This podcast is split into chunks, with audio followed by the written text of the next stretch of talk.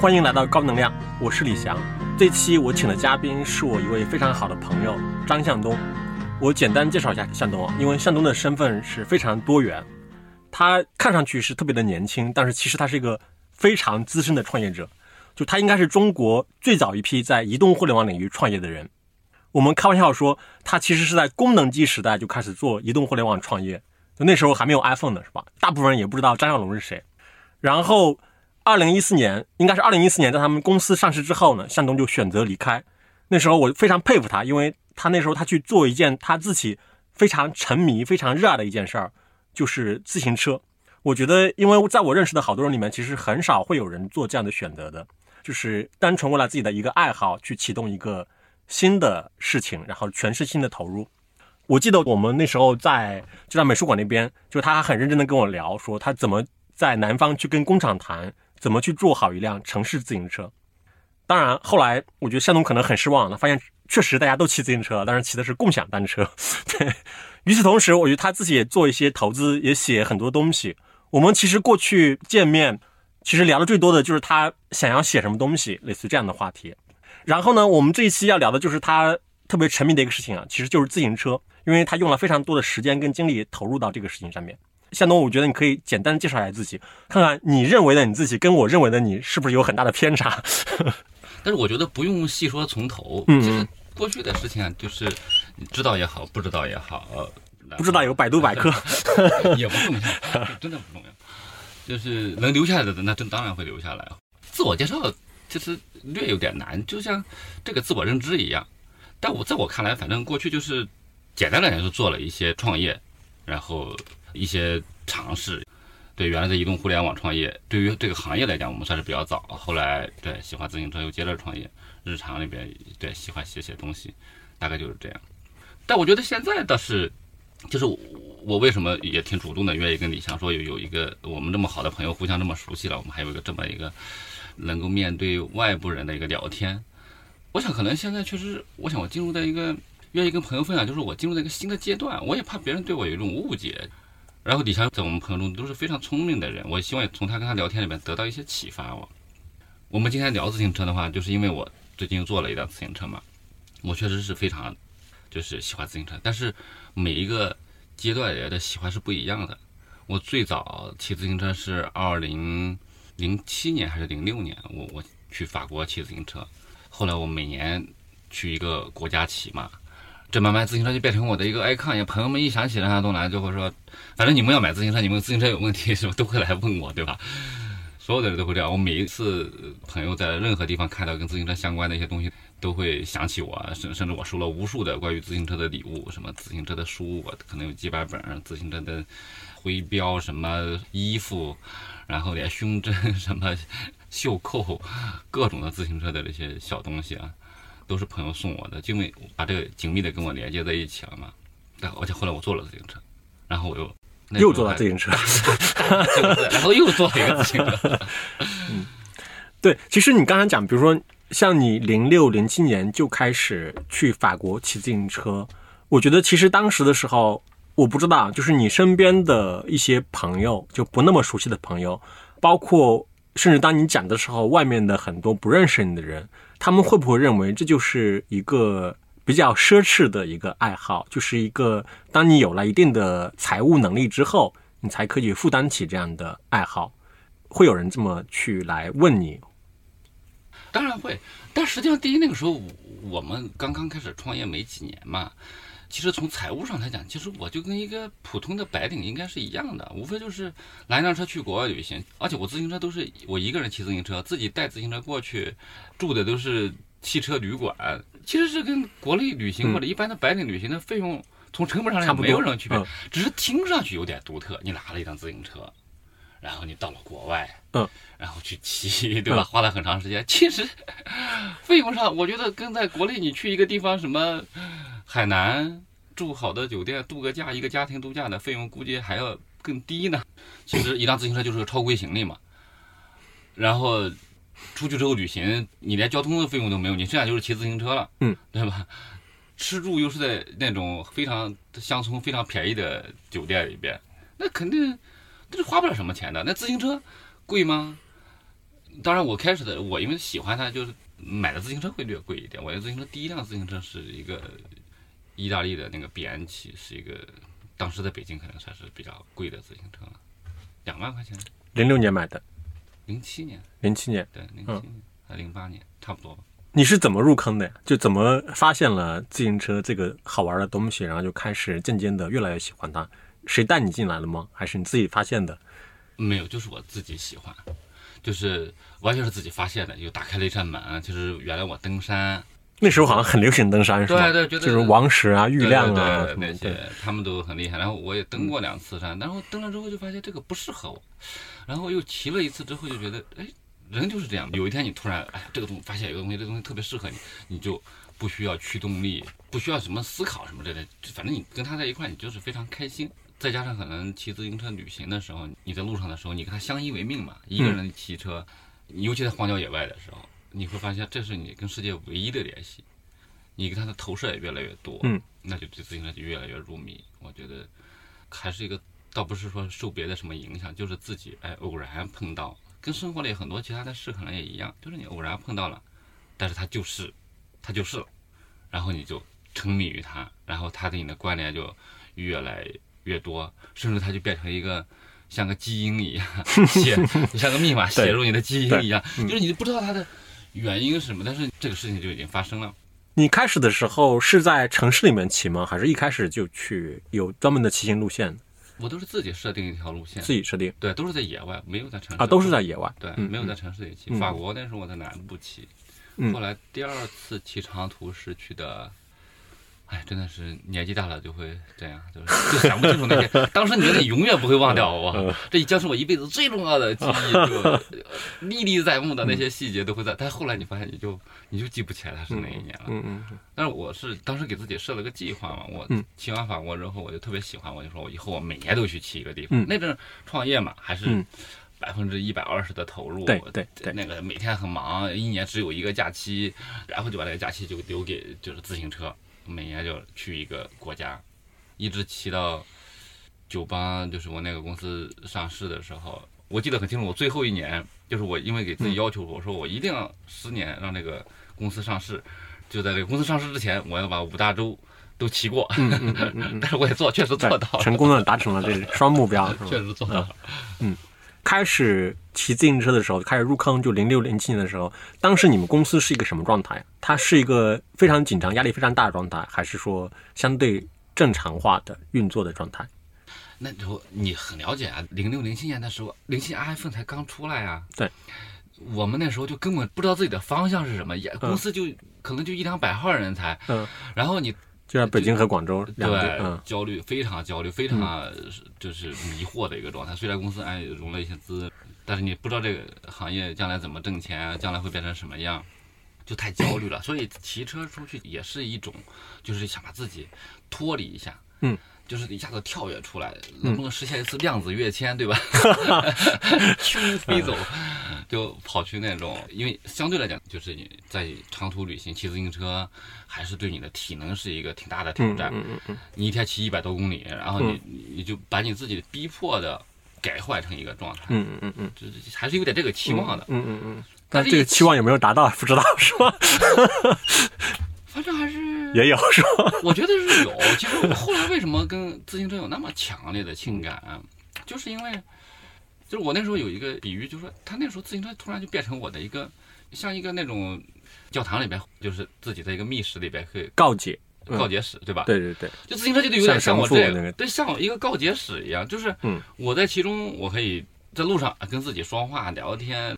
你还是一下子把你在创业里边的那种迷惑，其实那个时候想的不是创业里边具体的问题了，就是你的人生。嗯你觉得你的焦虑感，你你越想越越深嘛，因为你是个非常独立的一个状态。嗯，长途汽车，没有人跟你说话。我去的这些地方，就尤其非洲、阿根廷嗯。什么，那一天都见不到几个人的。嗯嗯。你每天骑骑骑，那这个过程里边就又很单调，对吧？你一直踩踏踩踏，对对，只有自然的环境，因为我选的路线都很美，都是山海之间。嗯，每天一般都会骑一百公里左右，那种感受，原来开始的时候就是还是有点不适应，或者比如说你没有电话啊，你把电话也关掉，然后什么国外语言也不通，也没有人，很荒野，你会有点不适应。但你沉静下来之后，你会那种状态真的很美好，就是你一下子像一个禅定那种状态一样。这对我来讲，就是我越来越想我这个，每年就迫不及待的等着，哎呀，今年什么什么假期，我就可以去骑车，我就可以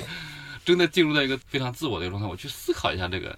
终极问题。虽然没什么答案，但是你会很忘我，真的是一个很忘我的一个状态。比如说你生活里面有个东西让你忘我，你一定会很痴迷它的，你一定会对它有更高的期望，你会觉得那是一个真正属于你的一个时空，像个小宇宙一样，对吧？那这个小宇宙，那这个别人是进不去的，那你对它一定是越来越痴迷，越来越痴迷。当时你骑车都是一个人吗？还是说也是我都是一个人啊？对哦对对对，一个人。一个人，那他比如说这么长途的骑行，你每天要骑一百公里是吗？平均吧也有短的七八十，但起码随便骑个嗯七八十。那时候我都骑过快两百公里的时候。对，它总长度要多长？但那时候我忙嘛，就是是公司你总得回来干活什么的，嗯所以我总一般来讲的话，我设定的都会是一个十天左右的10天，对哦，十天左右的时间，有的会略多一点吧，但是大部分十天的时间，但是你还有前后要飞，对吧？飞过去之后你要准备，然后什么类似于，所以一般都是五百到八百公里左右的这个样子，但是也有短的，澳大利亚就很短，我在澳洲骑的时候就骑了大洋路嘛，大洋路可能就是不到四百公里，这一个人他不需要去担心安全啊，做各种备份啊，不需要这样这样的问题吗？补给啊，什么等等。很简单，其实比如你早晨，你你慢慢想开，就要人生就要想开，就跟创业、你生活一样的。就旅行的时候，你比如说你想的太复杂了，就是你想到了，比如说，哎呀，我摔了怎么办？我怎么样？然后其实就是，比如说我对车准备的东西就很简单，车就无非就是车胎爆了，那要是更严重的车架断了，那我们也没办法，对吧？我真的没办法，那我就认了这件事，我只是备了为车胎准备的辐条断、这链条断这种最容易的这个事情，基本上常发生的，我就为它准备了就完了。然后我吃，我就准备一天的吃的。我早上吃的像骆驼一样，我吃的巨饱，然后带一点东西。我旅行的时候，我对卫生的之类的条件要求就会降得很低，所以我就一个包为我这个八天的时间准备。一般超过了我也没办法，碰得见就买，碰不见就算了，尽可能的减少到最少。就我不会说带两部手机，然后在那个卫星电话啊对卫星电话啊什么，然后就是一定得定好了去住到多好的酒店。我那个时候就不这样想，嗯。你把这个目标定的，第一是你要知道你要的是什么，我要的就是单纯去就是完成这个裁定的这个时间以后，就这么一个无进入自自己的一个小宇宙里边去，我享受这个就行了，嗯。剩下就不重要了嘛，不重要了你就需要的东西就会少，你也不会需要做那么多的事，最后你会发现这个其他跟其他的事情也一样吧。这些路线是成熟的路线吗？还是需要专门的去做研究、做路书？也是不一样的，就比如开始的时候骑的时候，你总是希望一成熟的非常复杂、非常细密的这个路书嗯告诉你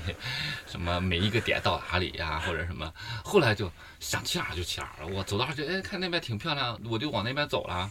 大不了就今天晚上找一个地方睡嘛，然后你就记得你的终点，即使终点，比如那个时间你你错过这个时间点了，那没关系啊，你去了之后。就是再改机票呗，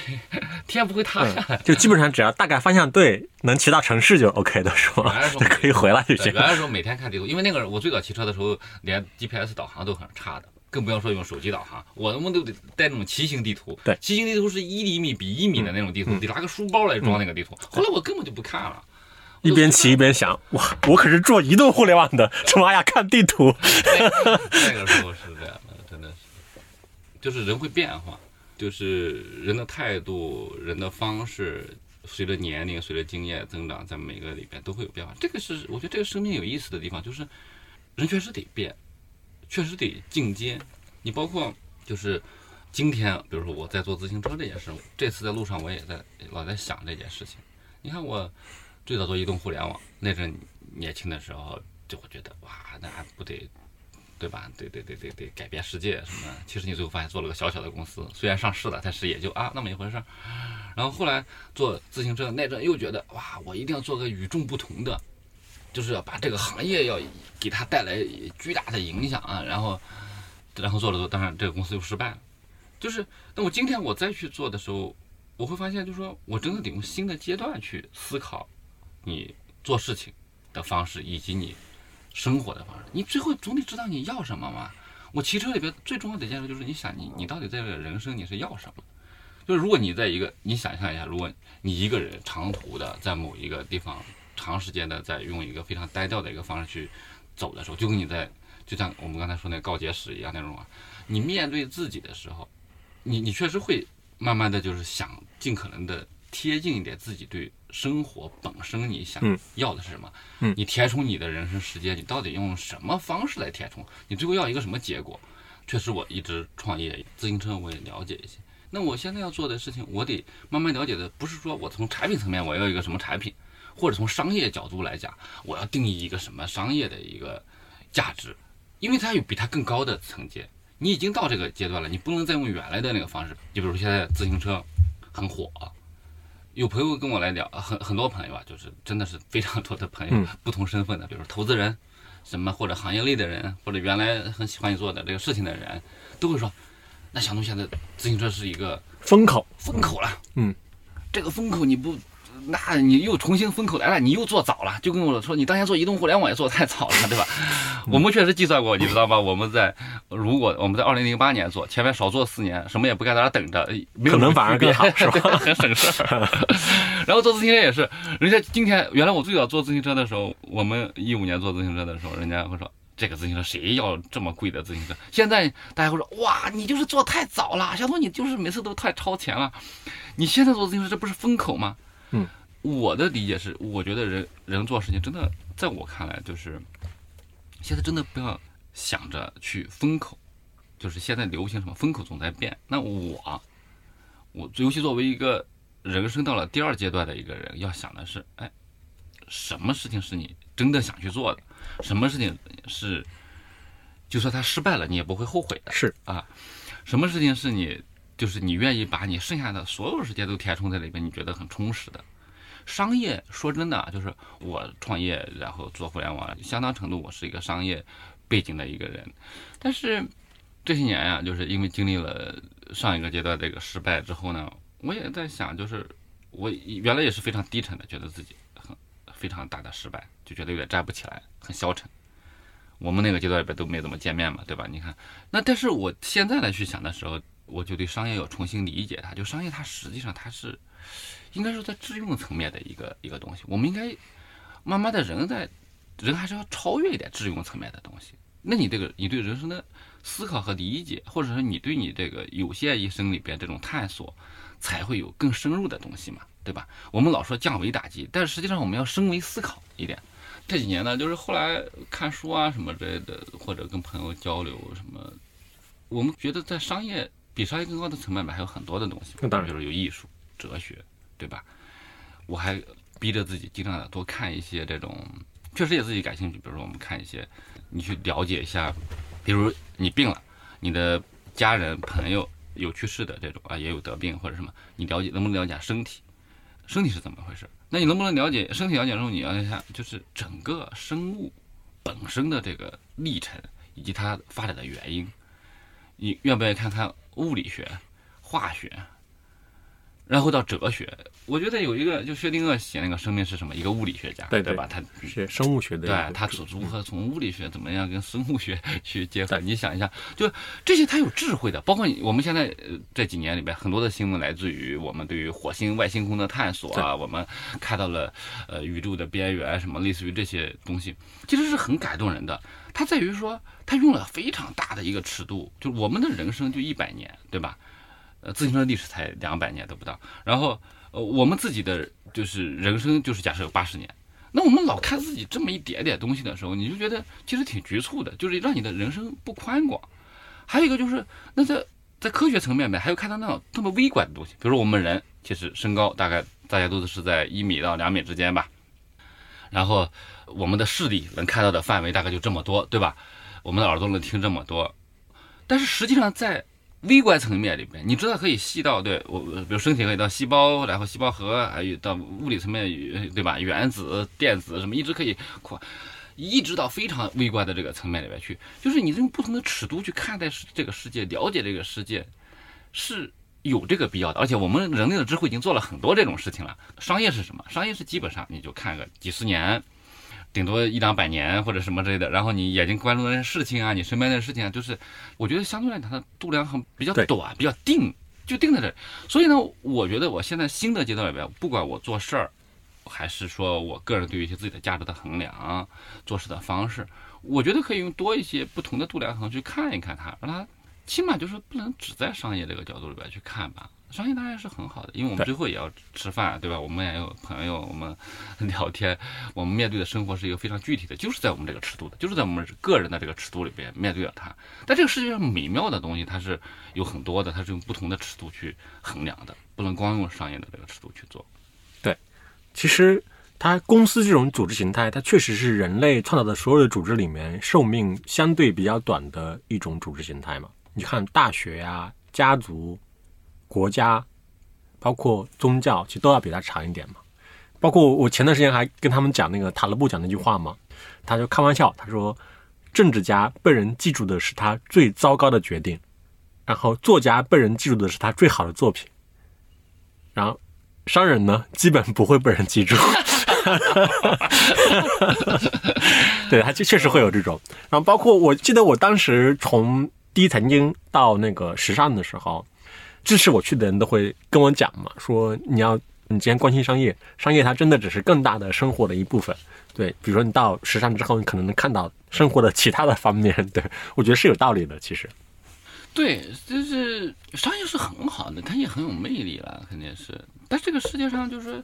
比如说我们作为一个人，比如说我个人对我的设定来讲，其实我真的也没有那么什么大的能耐跟或者更大的情怀境界什么之类的去关注别的人。其实我我现在越活越更关注自我嘛。那我这一生里边把所有的精力或者所有的主要的价值用商业的东西去衡量的话，我自己是不甘心的。我我宁肯让我生活有一些其他的组成。你开始的时候说我是一个比较就是身份多元，或者其实不是，其实我们的生活都，或者说我个人认为生活是非常单调的。我从大学毕业就一直在创业呀，就除了很短暂的二十个月的那个媒体的对经历以外，剩下的时间全部在创业。当然，就是我喜欢一些东西，有过一段短暂的旅行，但你不要忘了，我虽然这么喜欢骑自行车，我一年就是骑个十天，可能就二十天、三十天，顶多是这样了。然后写作，对我也很喜欢，但是我你看我也没写过多少东西啊，大部分还是在商业这个领域。所以我希望人生为什么把时间用的更有一些丰富性啊？就是我倒没有什么奢望说以后把我的名字留在历史上或者什么。你看，你说 刚才说有作家、有政治家，他们被记住，我都没有想被别人记住。但是我是希望我我的生活对我来讲有很多亲属的记忆，而不是说哎呀那些年这一辈子干嘛呢？哎呀，对对对，我一直在做商业。因为大部分商业，我我们确实在，比如说到四十岁之后，你看商业这种，你确实容易有幻灭感。但人生也确实本来就是幻灭的一个东西，呃会让你觉得有这种空虚、虚无的这种感觉。但是你毕竟有这个时间呀，你要去填充它呀。你为什么不把它填充的更有意思一点？或者你自己会觉得啊、我有乐趣。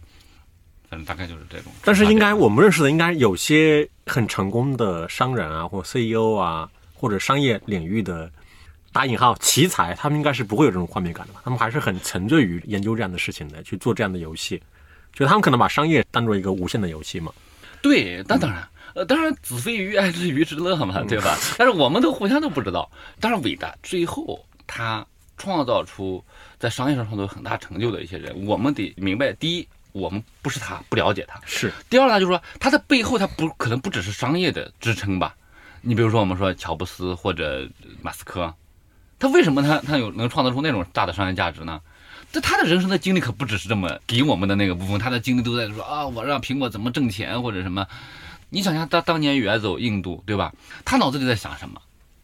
对，就那几那些年，一定是在他的脑子里肯定发生了翻天覆地的这种变化，嗯，就是他对世界的理解都改变了。对我那天看到一个说法，我觉得挺有意思，我跟你分享一下。首先，比如说乔布斯那一代，甚至包括比尔盖茨啊，就是当时硅谷的一批做企业的人，其实也有艺术家，他们其实植根于六十年代的那种反抗的文化嘛，非主流文化。那个非主流文化，它当然包括什么诗歌啊、摇滚乐啊，就包括各种嘛，对。嗯然后这种文化呢，它其实背后呢，又是当时全世界的福利文化，就福利制度文化，就当时资本主义和社会主义的博弈过程中间，产生了一种叫福利资本主义的一种文化，所以当时是这样的。然后他会认认为说，今天就很难再产生那样的就非主流运动，因为只有有非主流文化，上面才可能孕育出更大的创新力嘛。它为什么呢？是因为今天其实我们推崇的是非常饱和和勤劳的工作文化。然后这种饱和和勤劳的工作文化呢，它其实不是真正的饱和和勤劳，就是它只是说你的时间要用在工作上面，然后导致呢，大部分人他只能通过刷社交网络来消磨那些碎片化的时间。所以这个时代我们诞生的繁荣是什么？Facebook 呀、Twitter 啊、微博啊、什么 TikTok、抖音啊 这样的文化，就是很短的，就不太可能产生当时摇滚乐啊 类似这样。就这些人这这样说呢，我觉得作为一个文化批评，或者作为一个就是一个批评家、呃知识分子，呃站在外面去警醒这个事儿，给大家摇铃，说哎这个世界很危险或者什么，就是这个是有必要的。但是我其实不太认同，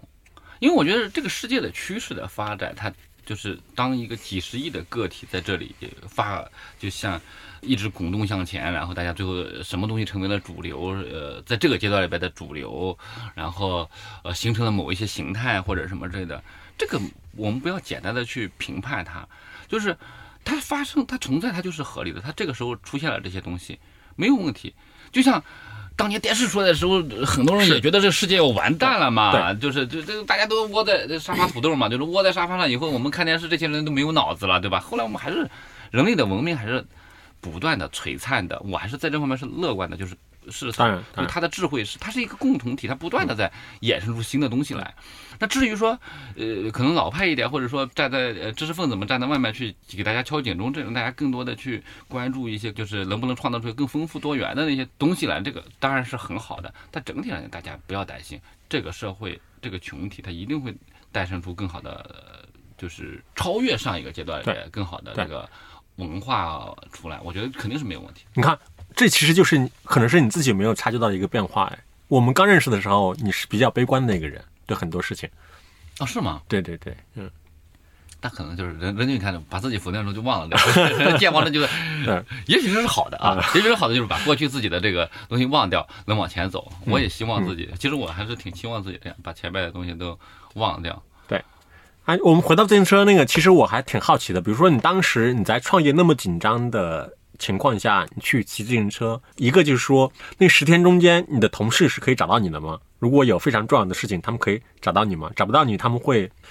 回来之后他们会生气吗？会给你施加压力吗？毕竟我是创始人嘛，我我在走之前会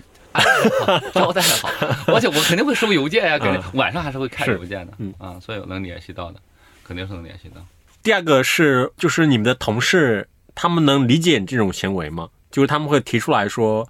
哎，要不要？比如说我们高管团队，我们可以一起。骑一下啊，正好增进一下大家的感情啊，或者有点像走玄奘之路是吗？那样的。嗯，那个时候大家也会愿意，就是都很年轻的状态嘛，都都也一起骑车，有时候也会在郊区骑一骑啊，挺开心的。后来我也组织过一些朋友，青海湖啊骑一骑什么之类的，但基本上第一天都会骂我说：“哇，我到底。”对你做了什么不好的事情，你要这样来折磨我？有一个小黑本说写着：“今年得了，我 邀请你青海湖环湖。”但是骑过的人都会非常的，就是开心，觉得都是很难忘。我有个印象特别深刻，就是那次我们骑自行车骑完之后，那个就有一个自行车品牌 Track，就是因为我喜欢喜欢骑自行车，就送我很多，然后说这些每一个人都给一辆，然后大家去骑的时候也骑的是 Track，骑完之后。你知道吗？每一个人都要求要把自己骑过那辆，一定要确认是这是我骑过的那辆带回来送回来，对他有感情了嘛？所以我那时候是还挺开心的，觉得他们应该是真心的，不是客套，就是说觉得骑自车跟我能一起分享那个那种感觉挺好的。当时你会讲，比如他骑自行车，他其实也有一种类似于冥想那样移动的冥想，就是特别专注。但是你骑完之后，你真的会去想思考那些大问题吗？还是说？你所谓的比较终极的问题，还是说你已经累得不行了，就是只想赶紧睡觉？反正看来你对自行车的那个关键没有直接的感受。自行车是丰富的。第一呢，就说你骑长途的时候，我肯定对我来讲，反正你越来越适应的时候，那肯定就是虽然体能消耗很大，但是我仍然会享受这个过程。我又不是一个竞速的一个人，我又不是比赛，对吧？嗯。所以我是都会有，觉得体力消耗啊，然后这时候你吃喝都很愉快。但是你的路上也可以思考很多很多东西，但是这个东西不是有答案的问题，就是很有意思。对你来讲，你能更好的观察自己，了解自己，多一点吧。但那个时候年轻啊，那再后来就是变成七百 bike 那个坐自行车嘛，那时候就更多的对于自行车文化的关注也会很多。嗯，因为自行车是我那种是，比如原来是骑自行车旅行，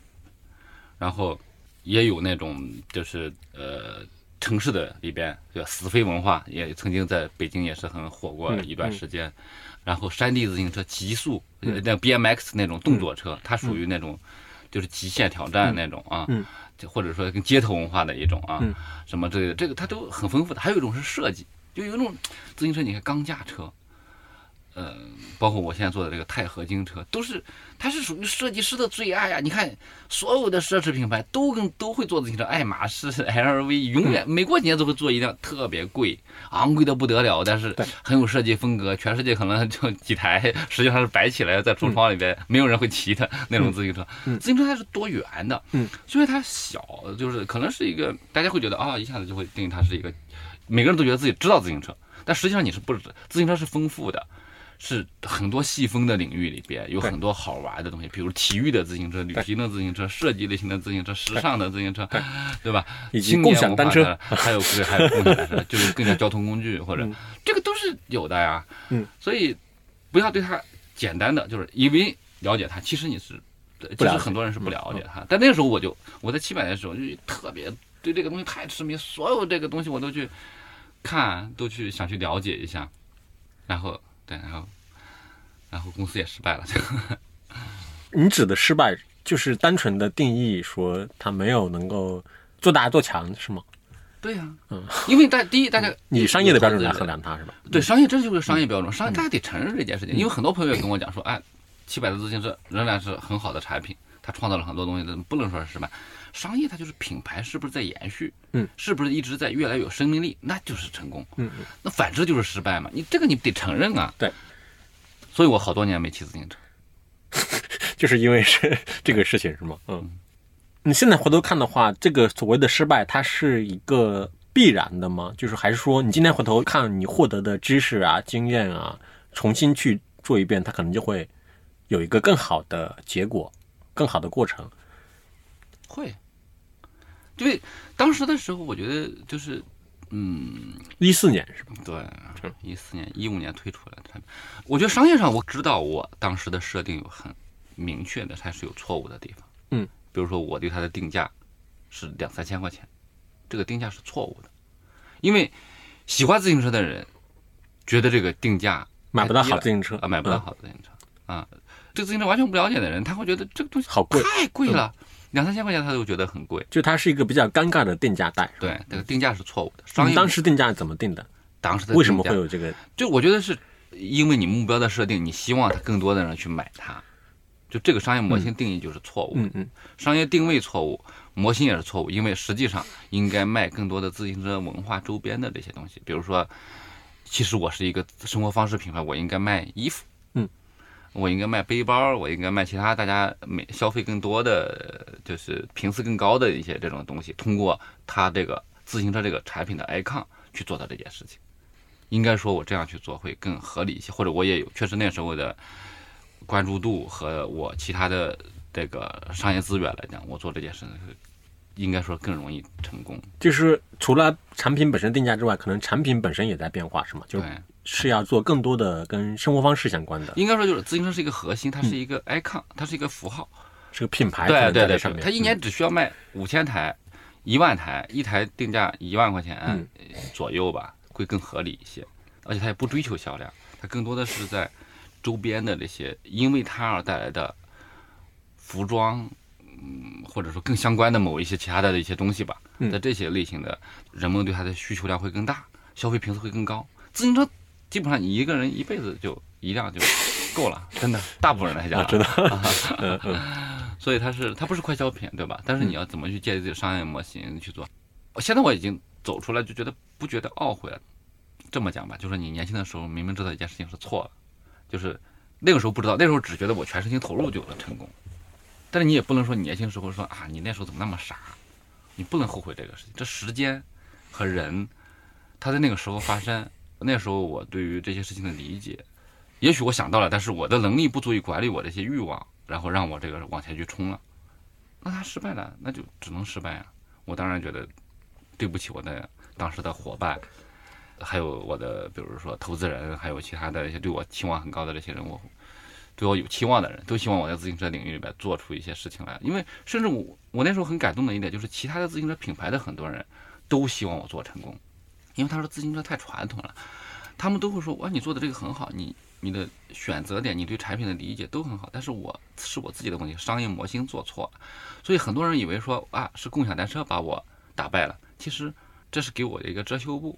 我们跟自行车、共享单车是没有关系的，我们是不一样的需求、不一样的市场。但是，我那那个时间点里边的我，商业的思考不成熟，应该说人也不成熟，被社会的风气给在那个环境里面 社会的风气，所谓的风口嘛，就是说大家哎觉得你要卖出量来呀，你这个产品先卖火呀，你要去改变人们的这个认知啊。当时应该是小米最火的时候，嗯，对，就是小米的模式，我觉得那时候是，而且雷军讲的，今天的看我也会觉得讲的非常好，就是对是专注极致，口碑快，然后对产品要极致，然后要有极致的性价比。雷总对于大众市场产品的理解和定义，那真的是非常高的境界了。但是自行车不是那个类型。对对，你知道小龙那时候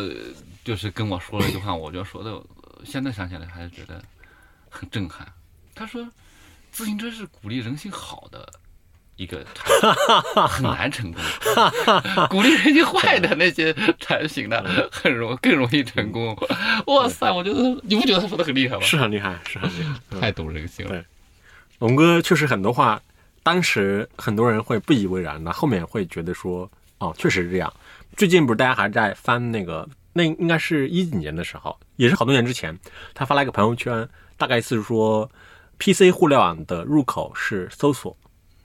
然后移动互联网的入口是二维码。嗯，对。当时所有人下面一堆人抬杠的，嗯哇，是怎么会二维码呢？我最近我从来没有用过二维码，呃，是这样。对，还有人说哇，这他说我认为不是啊，什么什么。然后张龙也不解释，他说今天看明显嘛，二维码确实是移动互联网的入口，对，至少是很重要的入口。这小龙是很智慧的人，嗯我觉得他对很多东西的理解已经到了一个非常深刻的，我觉得到了一个智慧层面。这么讲吧，就是一个社会的一个商业的一个情绪，比如商业那个情绪，比如共像共享一样嘛，就，但那种狂热会影响你身边所有人。一四年还没有共享吧？对一四年没有对对，但是你我是说社会的情绪会影响，比如那时候智能硬件，对对智能硬件你看我的自行车确实充满了想象力，这个自行车不会丢啊，大家那时候就怕自行车丢，我的自行车丢不了啊，对吧？因为它联网，它有个很漂亮的一个码表，然后是一体化的，这都是全世界的首创啊。但是你被那种智能硬件改变，就是把过去所有东西颠覆掉那种狂热的那种情绪所影响。你看，我觉得我那个时候的年纪，即使我可能想清楚了它对的一个商业模型，但是我可能没有，都不会那样去做。嗯，有可能的。所以人在这件事情上是很，包括你刚才讲那个人性那个，哇，我真的觉得那些很多很会做生意的人，真的这个方面很厉害的。你说小龙那个，我就又想起另外一个例子，是小米的一个例子。小米有个合伙人叫王川，就是后来负责过小米电视。其实王川是后来才加入小米的。说开始的时候，雷总他们就找王川去聊，希望王川能够大家一起来做小米，说这事儿有前途。然后王川呢，那时候也是一个非常有情怀的人，王川在做一个产品叫多看阅读。王川就说：“你看，这个中国人这个人均阅读量跟这个日本啊、欧洲啊相差太大了，这不行啊！做一个产品让中国人爱读书。”聊完之后呢，当场就是大家都很佩服。然后回来之后呢，就合伙人开会说：“哎呀，这事儿不靠谱，为什么呢？跟你讲，人性就不爱读书。他说你就拿中国人看吧，你说考上大学之后还有多少人？”读书，或者说多少人他在做一个特别重度的阅读的呃阅读的那个产品的使用者，是这样。那小龙那阵说那句话的时候，对我是很震撼的。他说但是当时你应该不这么认为吧？当时你可能会认为说，不不不，我非常认啊同。当时就这么认为。对，嗯，但你也知道我，当时不应该抬杠吗？商业就应该鼓励人性里面好的一面呀。我觉得他说的是对的。嗯，但是人在那个年纪里边，最后不是用这个逻辑理性去看待吧，或者说有自己认为自己就是要去用自己的理性去建立起来规规则和秩序，嗯那才是他的成功。是，就还没有意识到雷总说的要顺势而为 这句话。聪明人总想对抗势。但今天所以，你看我现在在做事情的时候，